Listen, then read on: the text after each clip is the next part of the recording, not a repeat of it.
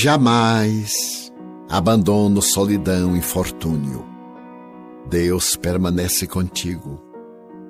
Ele é o fulcro gerador de poder, em torno do qual tudo e todos gravitam. Dele a linguagem positiva, atuando à distância no equilíbrio cósmico, na força de atração das moléculas. Magneticamente a ele atraídos, estamos associados uns com os outros na grande obra de regeneração. Sua ação se expande e produz efeitos que se devem realizar através dos fenômenos vivos da natureza. Quando as circunstâncias se apresentam as llagas, fomentando sombras e amarguras, quando as enfermidades predominam, diminuindo as resistências, quando as necessidades se multiplicam em turbilhão de quietudes. Quando os apodos invistam sem piedade e todos se tenham ido, Deus permanece contigo. Quando o homem cai, há um distúrbio no equilíbrio universal. Quando ele se reergue e avança, a harmonia sideral se reorganiza. Tu és um cosmo no universo.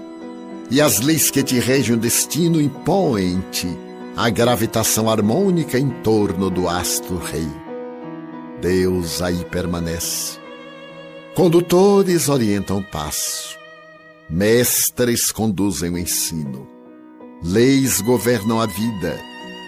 A tua vida escreve páginas que irão influenciar outras vidas, nelas permanecendo como exemplos, estímulos ou derrotas. Deus permanece sempre guiando-te e fortalecendo-te para o fanal feliz. Não o duvides, nem o desconsideres. Descobre-o, pois que ele permanece contigo.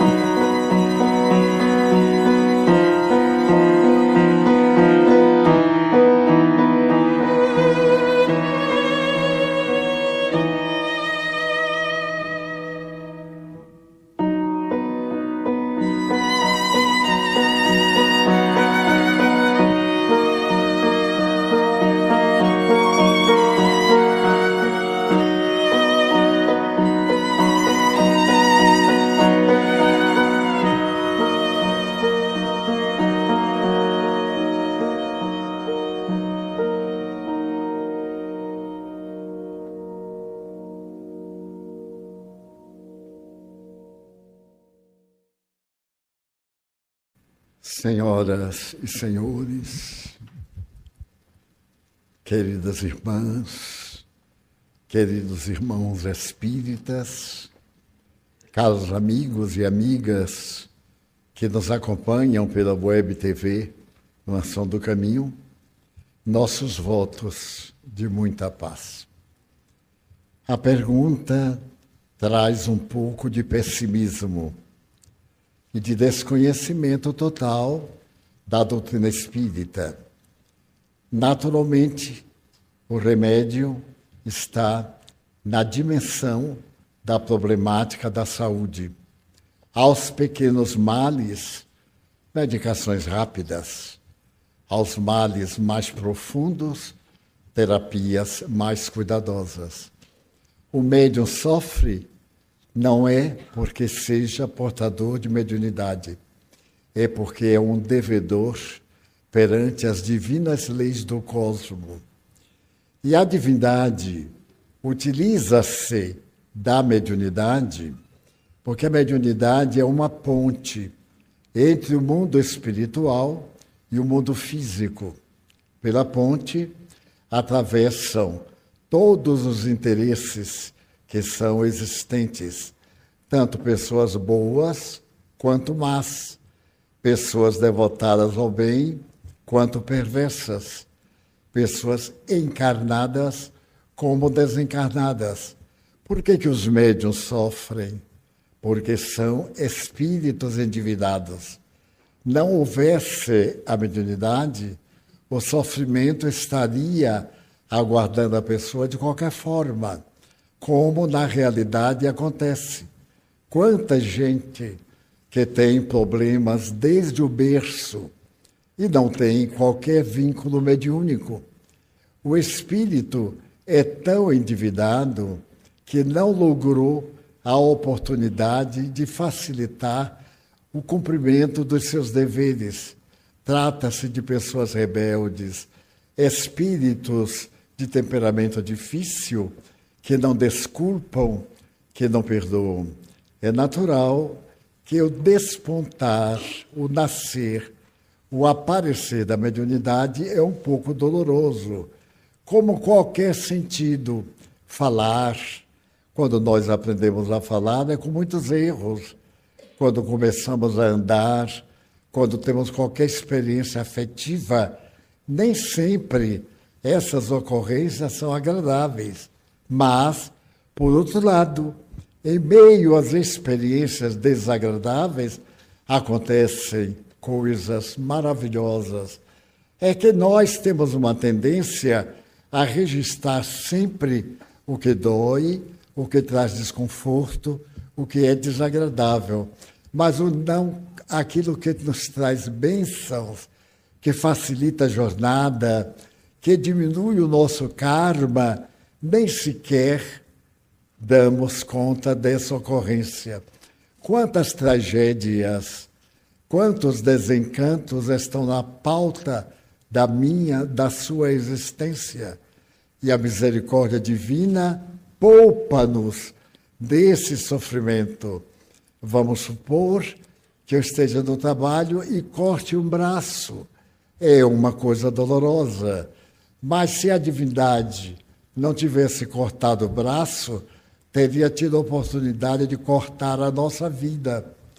Então nós temos aqueles fatores que diminuem o cargo, como na terra.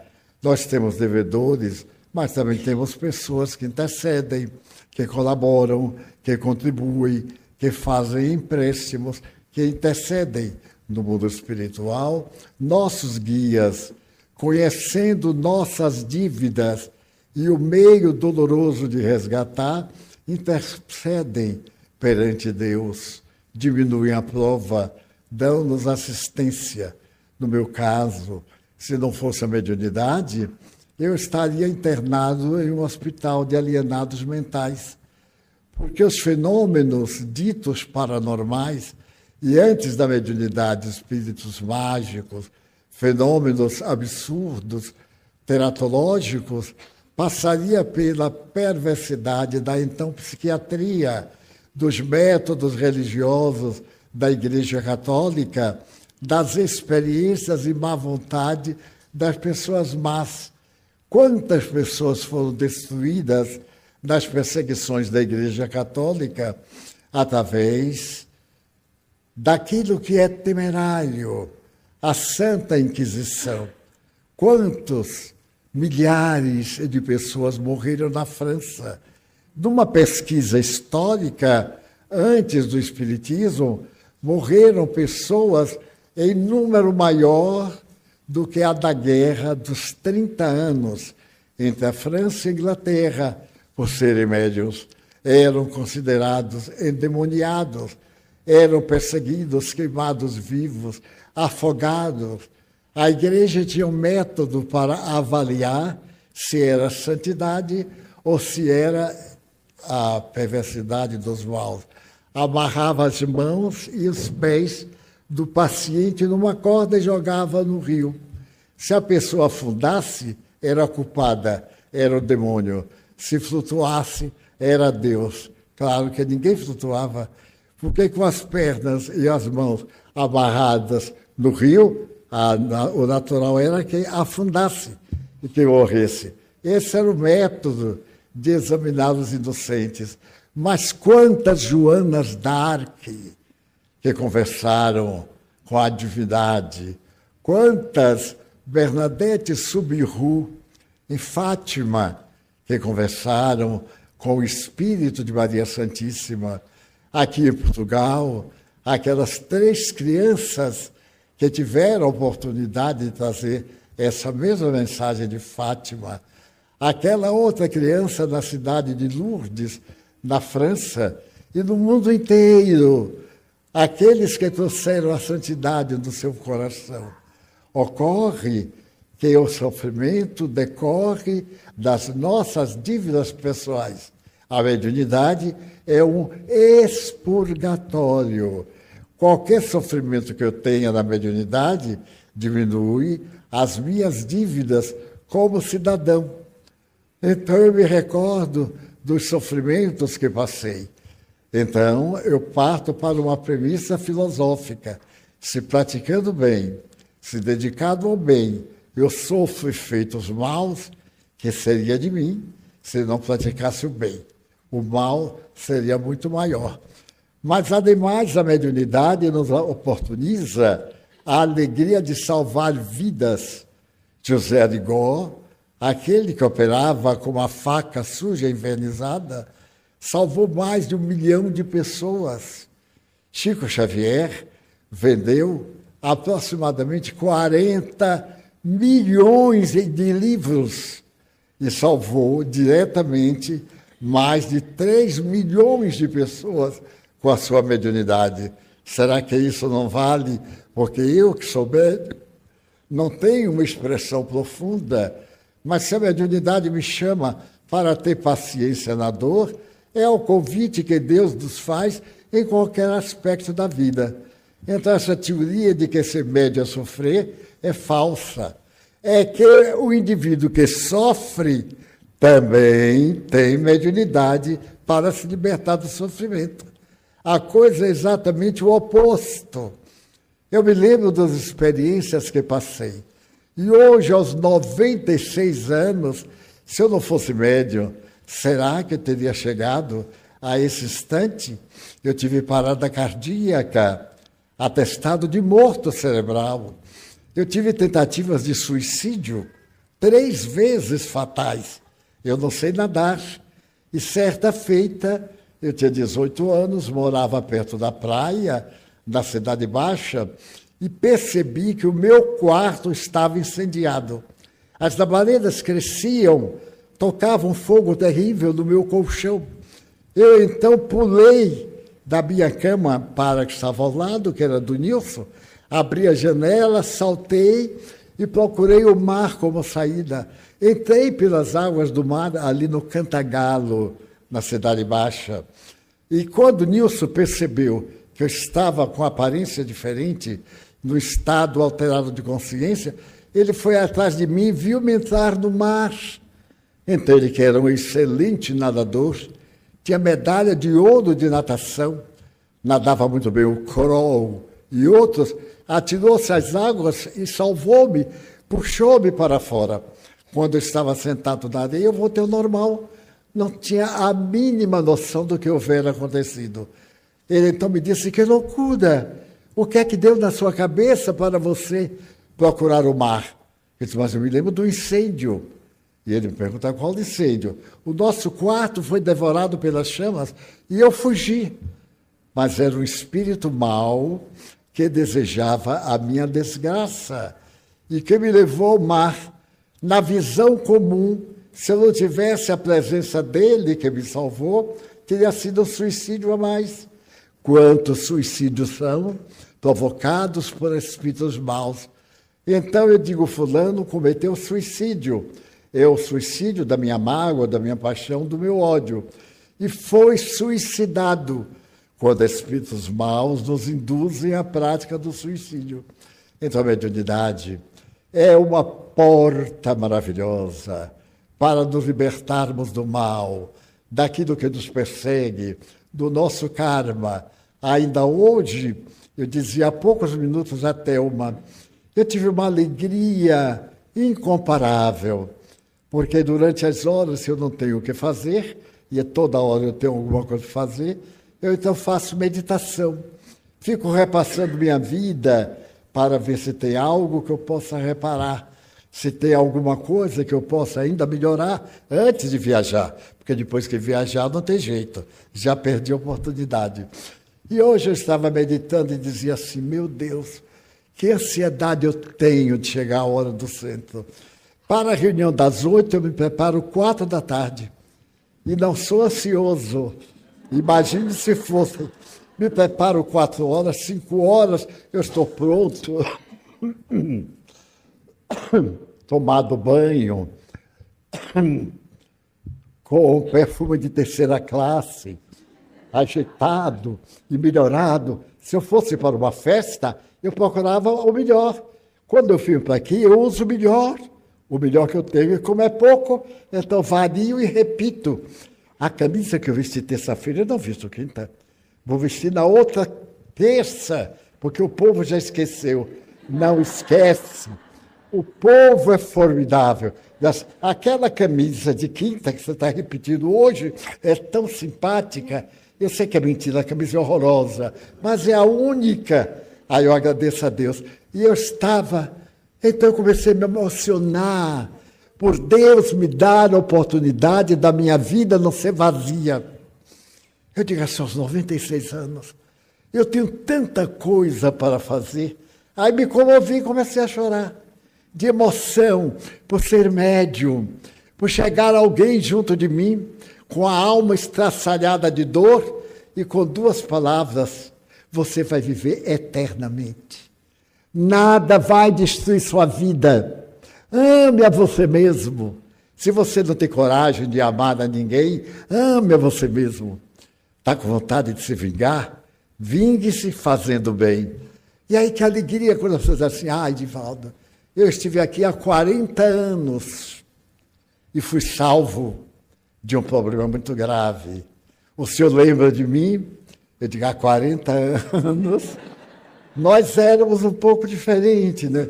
Eu era mais magrinho, mais bonitinho, tinha a cintura de toureiro. Agora tenho a cintura de toureiro, que é um pneumático em volta, porque aos 60 anos, o que é que a gente pode esperar? Pelo amor de Deus, é o pneu Firestone em volta da barriga. É um tropeço aqui, um tropeço ali, mas está vivo. Então, que alegria estar vivo. Então, quando eu dou uma baianada, daquelas baianadas bem baianas, eu digo, ah, meu Deus, mas eu vou reparar amanhã, eu tenho amanhã. Então, a mediunidade é uma benção. Cultivemos esta alegria da nossa fé religiosa com uma alegria imensa. Quanto é bom ser bom!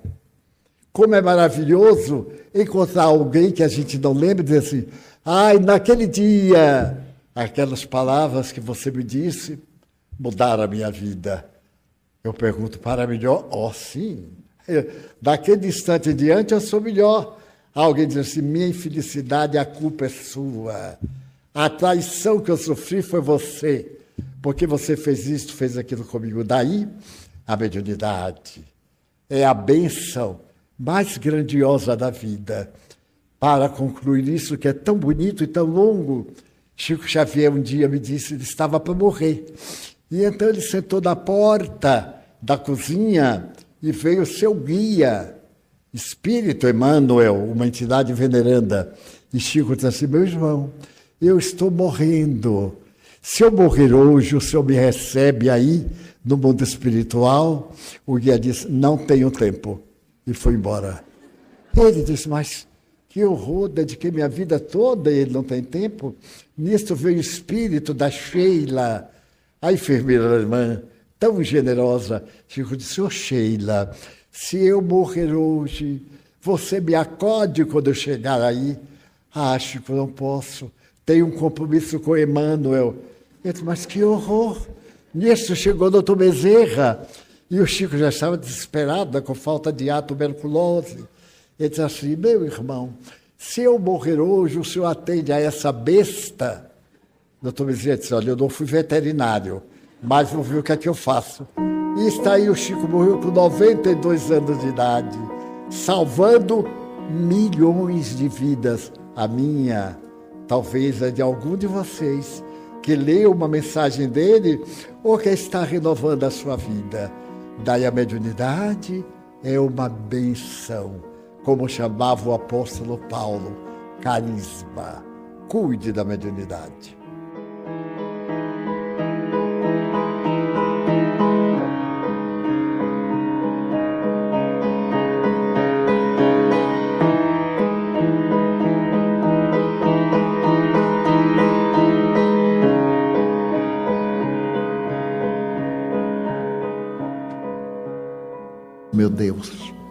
Eu quero dizer-te que eu amo a vida, que para mim é bela e é consentida. Muito obrigado, Senhor, por tudo que me deste, por tudo que me das. Obrigado pelo ar, pelo pão, pela paz. Muito obrigado pela beleza que os meus olhos veem no altar da natureza. Olhos que fitam o céu, a terra e o mar, que acompanham a ave ligeira que voa, fagueira pelo céu de anil, e se detém na terra verde, salpicada de flores em tonalidades mil. Muito obrigado, Senhor, porque eu vejo o meu amor, mas diante dos meus olhos eu descubro os cegos que tropeçam na multidão, que vivem na escuridão, que caminham na solidão por eles eu oro e a ti eu imploro com miseração, porque eu sei que depois desta vida, na outra lida, eles também enxergarão.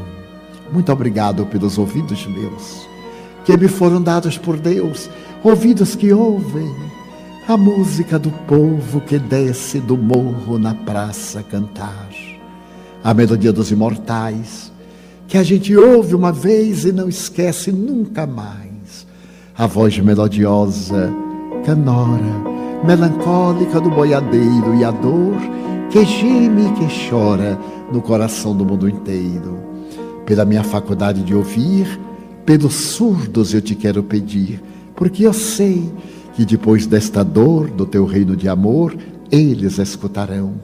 Obrigado, Senhor, pela minha voz e pela sua voz pela voz que canta, que ama, que ensina, que legisla, que alfabetiza, que murmura uma oração e o teu lindo nome pronuncia.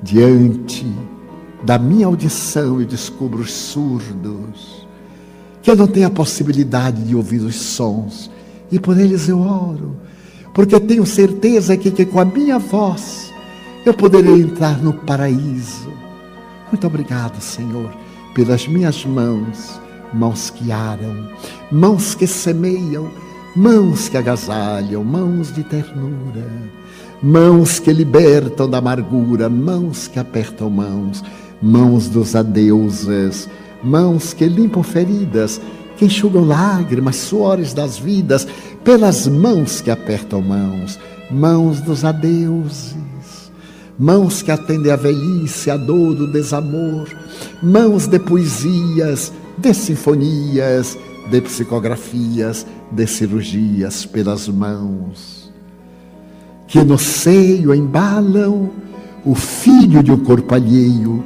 sem receio, e pelos pés que me levam a andar sem reclamar.